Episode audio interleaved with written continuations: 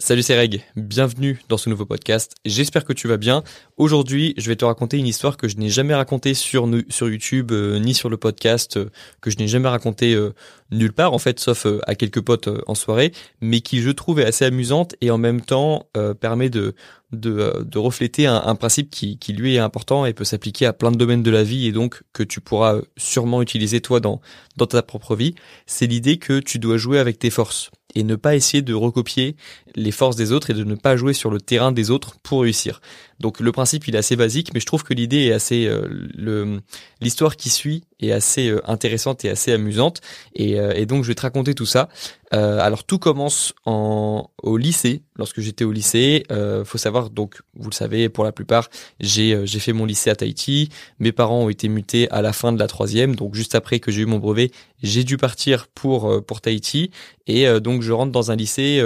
je passe d'un collège où on est 150 collège privé dans une petite ville euh, de, de campagne en Normandie de 150 personnes à un lycée public à Tahiti de 1600 personnes. Donc euh, clairement, euh, grosse différence et je commence à rentrer dans ce lycée absolument immense où il y a, je crois, 15 classes de seconde, enfin c'est juste énorme. Et, et j'arrive dans ce lycée, je connais personne évidemment. J'essaye de me faire des potes, j'essaye de parler avec avec quelques personnes de la classe. Je me fais repérer évidemment comme étant le français fraîchement euh, débarqué. Euh, on appelle ça à Tahiti, on appelle ça un popa. Donc c'est une personne qui, euh, qui vient de France et qui est mutée pour quelques années. Et donc voilà, je, je, je suis un peu le, le, le blond qui arrive de France, qui, qui se fait rapidement repérer. Parce qu'en plus, moi dans mon collège, on était censé mettre une chemise au, à la rentrée. On, on, on était censé se faire beau. Et moi, j'ai, je sais pas pourquoi, j'ai, j'avais essayé de, de maintenir la tradition. En fait, donc je suis arrivé en chemise à Tahiti avec un pantalon à Tahiti pour euh, la rentrée. Et en fait euh, bah en fait c'est pas du tout comme ça que ça se passe dans, dans mon lycée. Et je me suis fait vraiment repérer encore plus rapidement que prévu parce que là pour le coup j'étais vraiment euh, le blond qui vient de France et qui qui arrive en chemise mais personne met des chemises blanches comme ça à Tahiti à part pour travailler. Donc des chemises hawaïennes ça passe mais une chemise blanche comme ça tu peux être sûr que tu te fais repérer dès le premier jour. Et, et donc franchement j'arrive dans ce dans ce lycée et donc je me fais repérer. Euh, peut-être euh, peut-être que ça m'a servi parce que plus tard il y a plein de personnes que j'ai rencontrés qui m'ont dit ah mais c'était toi le le gars qui était euh, qui était en, en, chemise blanche et, et avec avec un pantalon le jour de la rentrée alors qu'il faisait 30 degrés.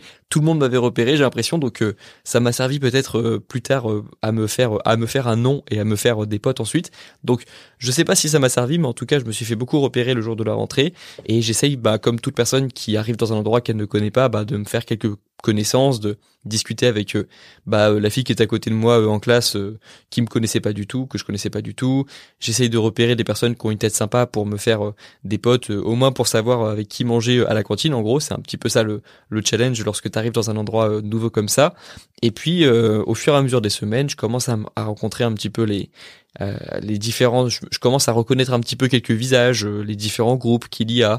J'arrive à repérer les groupes qui sont euh, qui sont qui sont hype, donc les groupes où tu vois que c'est les personnes populaires du lycée. Je pense qu'on a tous connu ça. On, il y avait tous des, on avait tous des personnes populaires dans le lycée. Ben moi j'en faisais, moi je faisais partie en gros du, je faisais pas partie du groupe ultra populaire du lycée, mais je faisais partie du groupe moyen populaire. C'est-à-dire que on est le groupe apprécié, mais on n'est pas on n'est pas les personnes invisibles, on n'est pas des personnes détestées, on est juste, euh, on est juste des, des gens cool. On est les gens cool du lycée. C'était ça mon groupe euh, au bout de quelques années euh, à Tahiti. Mais évidemment au début c'était, c'était juste, j'essaie de, connaître une personne, puis deux, puis trois, puis quatre. Et donc je fais ma petite observation un mois passe après la rentrée et je commence à connaître quelques personnes dans la classe, je commence à connaître quelques personnes en dehors de ma classe, je sais avec qui manger à la cantine donc tout va bien et puis euh, donc euh, l'avantage de connaître quelques personnes c'est que bah il suffit que que tu sois sympa avec cette personne et puis elle a envie de te présenter à son groupe de potes etc et là il y a une fille qui s'appelle Pénélope qui avec que j'ai revu à Tahiti d'ailleurs lorsque j'y suis allé il y a quelques mois qui qui elle est reliée à un groupe de personnes que je connais absolument pas parce qu'elles sont dans une autre classe et puis dans ce groupe, lorsqu'elle me présente, je repère une fille qui me plaît. Euh, je vais pas dire son nom parce que c'est euh, pour le coup c'est mon ex donc euh, celle dont je parle souvent sur YouTube donc je je euh, je vais je vais pas dire son nom. Mais en gros je repère cette fille qui me plaît et et donc commence cette phase de de la séduction où j'essaye de me faire repérer, mais pas trop. J'essaie d'être drôle, mais pas d'attirer trop l'attention pour rester un petit peu ce mec mystérieux. tu vois, je, connais mes bases. Je sais que, je sais que normalement, euh, le mec mystérieux, un petit peu drôle, un petit peu, euh, un petit peu joueur, mais pas trop, un petit peu timide. Tu vois, le, le mélange de tout ça, ça peut plaire, je pense. En tout cas, euh, d'après euh, d'après mes principes de séduction, euh, ça devrait marcher normalement. et donc j'essaye, bah je suis au lycée, tu vois, j'essaye, euh, je fais des petites blagues de temps en temps, j'essaie de venir de plus en plus dans ce groupe parce qu'il me plaît bien. En dehors du fait qu'il y a cette fille qui me plaît, moi j'aime bien le groupe de manière générale. Il y a des gens sympas, et, euh, et c'est des gens qui sont pas dans ma classe, donc c'est nouveau pour moi. Ça me fait d'autres personnes à, à, rencontrer. Et puis euh, commence à se faire des petites soirées avec euh, ce groupe. Donc j'arrive à m'intégrer dans le groupe. On fait des soirées et je décide à un moment carrément de, de faire une soirée chez moi. En fait, où, où je peux pas inviter grand monde parce que la maison que j'avais était pas très grande et puis il y avait pas de piscine à Tahiti dans ma maison Tahiti. Alors que à Tahiti, il y a quand même beaucoup de maisons avec une piscine. Même lorsque t'es pas forcément une famille aisée, il y a quand même beaucoup de famille, j'ai trouvé qu'il y avait des, piscines à Tahiti, ça se fait beaucoup plus euh, évidemment, mais moi j'avais pas de piscine chez moi et en plus la maison était pas très grande, il y a pas beaucoup de, de, chambres supplémentaires, donc moi je pouvais jamais faire des grosses soirées à 30 personnes dans dans euh, dans mon dans ma maison.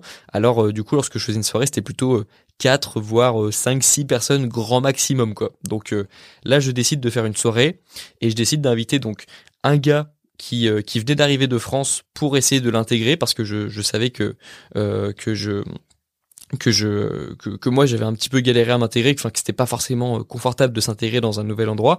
Et je décide d'inviter deux filles. Et, et je fais une petite précision parce que là je je, je faut que je précise que cette soirée que j'organise elle se passe un an après euh, ma rentrée à moi en fait parce que euh, ouais je j'ai mis beaucoup de temps à, à draguer cette fille. Moi je c'était euh, ça a fait rire quelques potes à moi au lycée mais euh, j'étais vraiment euh, très lent dans pour le coup là je j'ai mis j'ai mis des années à séduire mon ex et, et donc ça me paraît normal mais un an plus tard c'est vrai que ça avait toujours pas avancé en fait parce que vraiment j'avançais petit à petit. C'est vraiment c'était vraiment un jeu de patience. Hein, vraiment, euh, j'ai vraiment mis du temps.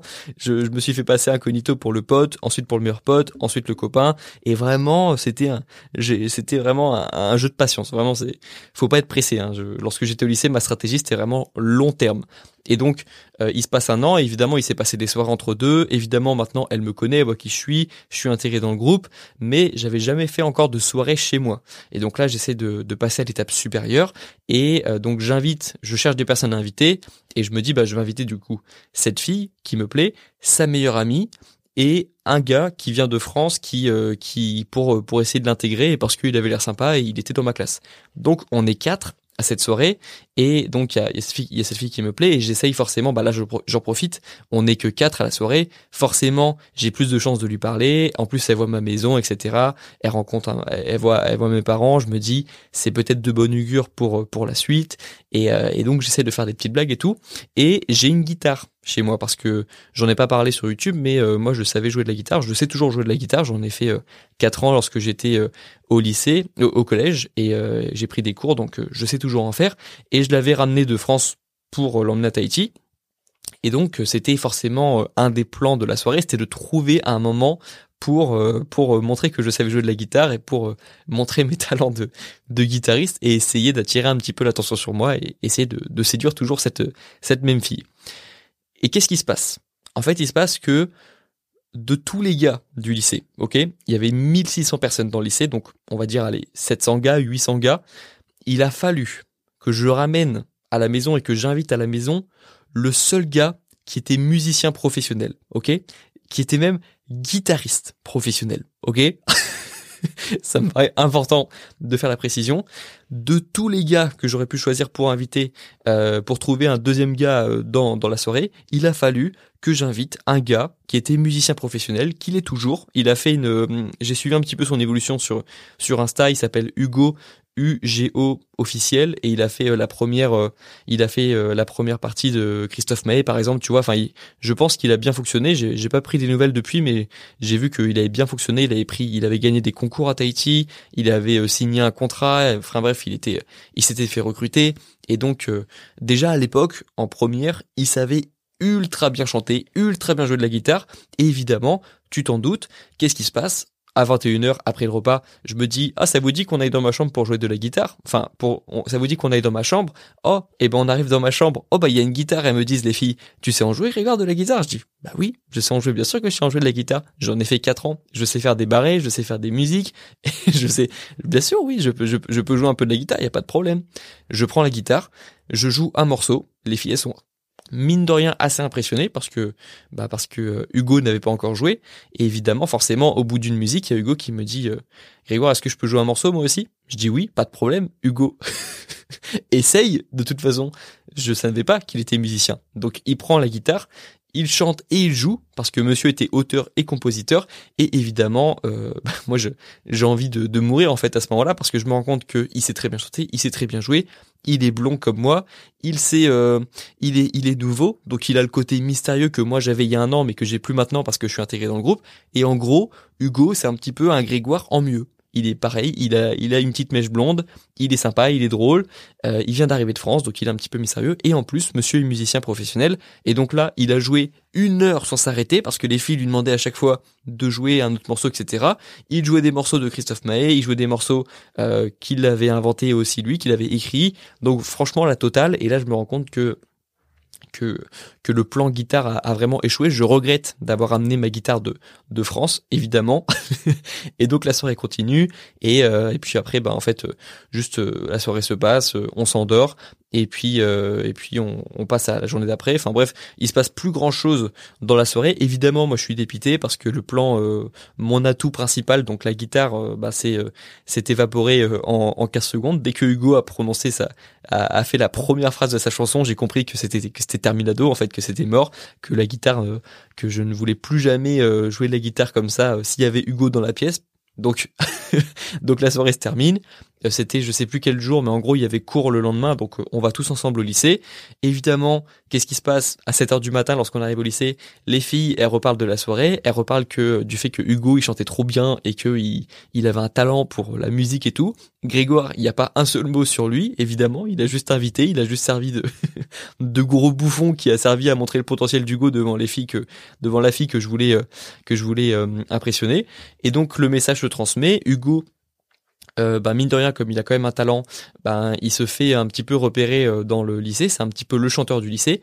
Et tu sais que euh, toi-même, tu sais que au lycée, il y avait deux personnes qui étaient populaires, trois personnes qui étaient populaires. Il y avait les personnes qui savaient euh, bien chanter, il y avait les sportifs, enfin les personnes qui avaient un talent, on va dire créatif, qui avaient les chanteurs, danseurs, etc., qui avaient un talent. il y avait les sportifs et il y avait les personnes qui étaient juste belles, qui avaient une belle plastique. Et donc ça, je pense que c'était le les trois catégories des personnes populaires au lycée. Et Hugo, donc forcément, il il, il se fait pas mal repérer. Et euh, à Tahiti, il y a un truc qui est assez important dans mon lycée, c'était le cross. En fait, le cross euh, à Tahiti, c'est pas comme euh, en France dans mon ancien collège où c'était juste une course à pied. À Tahiti, le cross, c'est un show. En fait, c'est le mercredi, ça dure toute la journée, et donc on court, toutes les classes courent, et puis en même temps, après, il y a un genre de festival des talents où en fait, il y a une scène qui est montée, il y a un public, et en fait, tous les tous les tous les tous les élèves qui ont un talent particulier peuvent monter sur scène. Donc il y a des danseurs, il y a des chanteurs, il y a il y a il y a tout plein de trucs, il y a des humoristes. Enfin, en gros, c'est c'est le moment de montrer le talent des des lycéens euh, euh, du du lycée dans lequel j'étais. Et donc, évidemment, tu t'en doutes, qu'est-ce qui se passe? Hugo, le monde entendu que qui savait chanter. Évidemment, c'est le moment parfait pour venir sur scène. Donc Hugo, il vient, il fait sa, il fait sa chanson. Et, euh, et pareil, bah là, tout le monde, euh, toutes les filles, elles viennent au premier rang, machin. Euh, évidemment, la fille que je voulais séduire, elle est dans la fosse. elle veut pas manquer ça. Il y a tout le groupe, tout le tout le groupe que j'avais euh, rejoint. Il y avait quand même pas mal de filles dans ce groupe. donc elles sont toutes dans, elles sont toutes dans le groupe. Elles sont toutes dans la, dans la fosse en train de chanter Hugo machin. Et et tout le monde est tout le monde est à fond. Et la, la légende d'Hugo se construit encore plus après ce, ce concert parce qu'évidemment le cross c'est là où il y a tout le lycée donc forcément tout le monde le connaît ensuite. Et là je commence un petit peu à, à abandonner tu vois. Là je me dis c'est quand même un petit peu compliqué ça me paraît un petit peu compliqué. Je vois pas ce que je peux faire. Et c'est là qu'intervient la morale de cette histoire. Qu'est-ce que j'essaye de faire moi à ton avis à ce moment-là? Qu'est-ce que parce que je m'avoue pas non plus vaincu tu vois. Je me dis ça va être compliqué. Euh, j'aurais préféré pour être honnête, que Hugo n'arrive même pas à Tahiti, parce que là, pour le coup, ça, il me rend la tâche plus compliquée. Je commence à voir qu'elle a un intérêt pour ce gars, évidemment, comme pas mal de filles du groupe. Et, euh, oh merde, j'ai dit, oh, je vais, je vais biper. je, vais biper au montage le nom. Euh, c'est un détail, mais j'ai pas forcément envie de dire son nom, tu vois. C'est donc euh, donc je vais biper le nom. Donc cette personne, en gros, elle, la fille qui m'intéressait, elle, elle, elle le remarque. Et à ce moment-là, qu'est-ce que je me dis? Je me dis que moi, je vais devenir meilleur chanteur que Hugo. Alors, ça paraît très con à ce moment-là, mais à cette époque-là, pour moi, je me disais, écoute, il y a tellement de personnes qui ont kiffé sa prestation au, au cross, qui ont kiffé le fait qu'il soit chanteur. Moi, j'ai quand même les bases de la guitare. Je sais jouer les accords, machin. Je sais jouer. Je, je, j'ai fait quand même quelques années de guitare. Je pense qu'avec de l'entraînement, je peux avoir une voix pas pas désagréable à entendre. Qu'est-ce que je me dis? Je me dis objectif l'an prochain, je viens au cross et après avoir euh, et après euh, après avoir fait la course, je me change et je deviens chanteur. En gros, je fais pareil que Hugo, mais en mieux. Et vraiment, à ce moment-là, je suis déter. Les jours qui suivent, je fais de la guitare des heures par jour pour progresser. Je commence à réfléchir au morceau que j'allais jouer l'an prochain au cross et je me dis, je vais le fumer, je vais devenir le meilleur musicien du lycée. Et ça, quand j'y repense, ça me fume parce que c'est la, c'est le pire truc à faire en fait. C'est le pire truc à faire. C'est le mec qui, qui a un talent naturel pour chanter, plus les années d'entraînement qu'il a, plus le fait que il est issu d'une famille de musiciens, donc naturellement, je ne peux rien faire face à ça en fait. Si je si je joue sur son terrain, je suis mort. Mais à l'époque, c'était vraiment la démarche que j'avais. Et toi, dans ta vie, il y a peut-être des moments où tu vas avoir euh, tu vas avoir cette envie un petit peu comme moi où tu vas te sentir un petit peu inférieur à quelqu'un et donc tu vas avoir une réaction un petit peu forte où tu vas te dire je vais le fumer et je vais trouver un moyen d'être meilleur que lui. Sauf que à ce moment-là, c'est important de te demander si tu es sur ton terrain ou si tu n'es pas sur ton terrain parce que pour te la faire courte, après ce moment où j'ai eu euh, où j'ai eu une, une haine et je me suis dit vas-y il faut que je devienne musicien moi aussi. Je me suis entraîné une semaine et je me suis enregistré. J'ai essayé j'ai suivi des cours de guitare j'ai suivi des cours de chant sur YouTube etc vraiment je prenais ça au sérieux. Je me suis rendu compte que jamais je le battrais parce que c'est son avantage à lui. C'est son talent c'est son travail également. Donc j'ai aucune chance et qu'est-ce que j'ai fait ensuite? Je me suis concentré sur mes qualités. Je me suis concentré sur mes qualités qui sont selon moi l'humour, la répartie, euh, le fait que euh, je, je, suis un peu tchatcheur et que j'arrive à, à créer des conversations assez facilement. J'ai un, j'ai un petit game comme on dit, donc j'ai, je sais comment, euh, je sais à peu près comment, comment faire pour passer de l'étape du rendez-vous, puis ensuite pour aller plus loin, puis ensuite la première étape du bisou, etc. Je, j'ai mes bases, on va dire, et j'ai joué là-dessus et euh, ça a marché. Parce que c'est devenu donc cette fille c'est elle s'est désintéressée du go quelques semaines après. Et, après c'est c'est moi qui euh, qui ai pris le relais. Enfin c'est moi qui euh, c'est moi qui ai qui ai gagné la compétition on va dire. Quelques années après après avoir commencé ce, cette compétition je l'ai finalement gagné grâce à mes qualités à moi grâce à l'humour, grâce à ce que j'avais moi et euh, ce qui m'a permis de de, euh, de conquérir cette fille. Et, euh, et, et, en fait, ça s'est passé quand même. Je dis ça en quelques instants, j'en parle en quelques minutes sur le podcast, mais moi, il y a eu quand même quelques semaines de réflexion où je me suis dit à ce moment-là, Grégoire, il faut que tu joues avec tes qualités. Et ça s'est passé plein de fois aussi des années après, en fait, dans plein de domaines différents lorsque j'étais à la fac et que je voyais des, notamment les filles, parce que je trouve que les filles sont quand même de manière euh, générale plus régulières, plus disciplinées euh, à faire par exemple euh, à, réviser de manière des cours de manière régulière. Donc évidemment c'est une généralité, donc ça prend pas en compte toutes les personnes, mais au lycée, il y a plein de fois où j'ai vu des filles ultra bien organisées, avec des classeurs ultra propres, des fiches ultra propres. Et moi, j'étais toujours le cliché du gars qui avait euh, des feuilles qui partaient dans tous les sens, qui avait jamais ses copies, qui était jamais discipliné, qui avait jamais euh, la régularité de travailler, euh, la volonté de, travailler de manière régulière ses cours, etc. Et même à la fac, j'ai remarqué que souvent les filles avaient tendance à être plus régulières que que, que mes potes garçons et que, que moi. Et, et donc à ce moment-là, il y a des moments par exemple où je me suis dit, ok, bah je vais devenir encore plus régulier que ces filles-là qui sont euh, ultra disciplinées, qui ont plein de, de classeurs ultra ultra organisés, etc.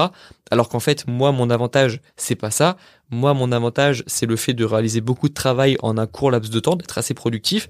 Et donc, lorsque je me suis concentré sur mes capacités à moi à la fac et que je me suis dit, ok, tu seras pas forcément le plus régulier, tu seras pas forcément celui qui commencera le plus tôt à réviser, mais lorsque toi tu travailles, tu révises de manière très productive et tu arrives à faire pas mal de choses en un court laps de temps, bah j'ai évidemment amélioré mes résultats parce que je me suis rendu compte de qui j'étais et j'ai joué avec mes forces.